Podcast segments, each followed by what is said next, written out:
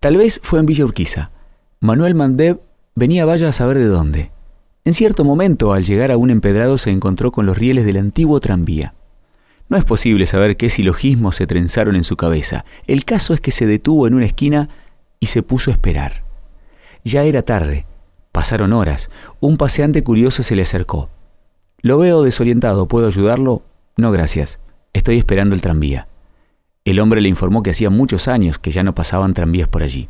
No importa. Esperaré. Cada tanto se asomaba hasta el medio de la calle y un poco agachado escudriñaba el horizonte. A veces caminaba algunos metros por la calle lateral hasta que súbitamente volvía corriendo a la esquina, temeroso de que el tranvía apareciera justo en medio de sus modestas excursiones. Más tarde, recordó que en este mundo las cosas se demoran cuando perciben que son esperadas. Resolvió ejercer el disimulo mirando en todas direcciones, menos en aquella por la que podría aparecer el tranvía.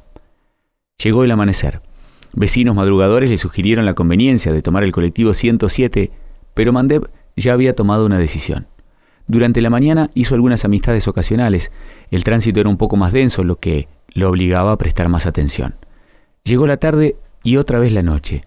En verdad pasaron muchos días. Por momentos Manuel Mandev sentía que su fe se quebrantaba.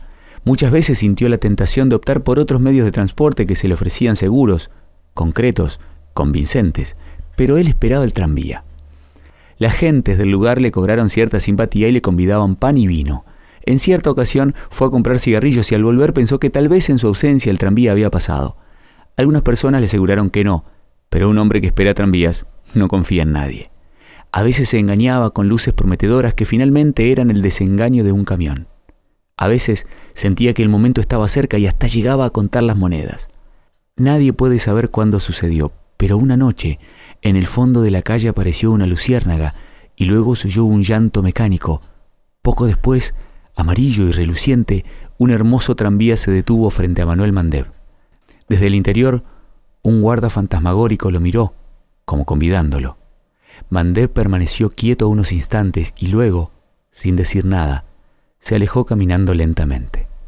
Un rato más tarde subió en un taxi y con voz firme ordenó Artigas y Aranguren.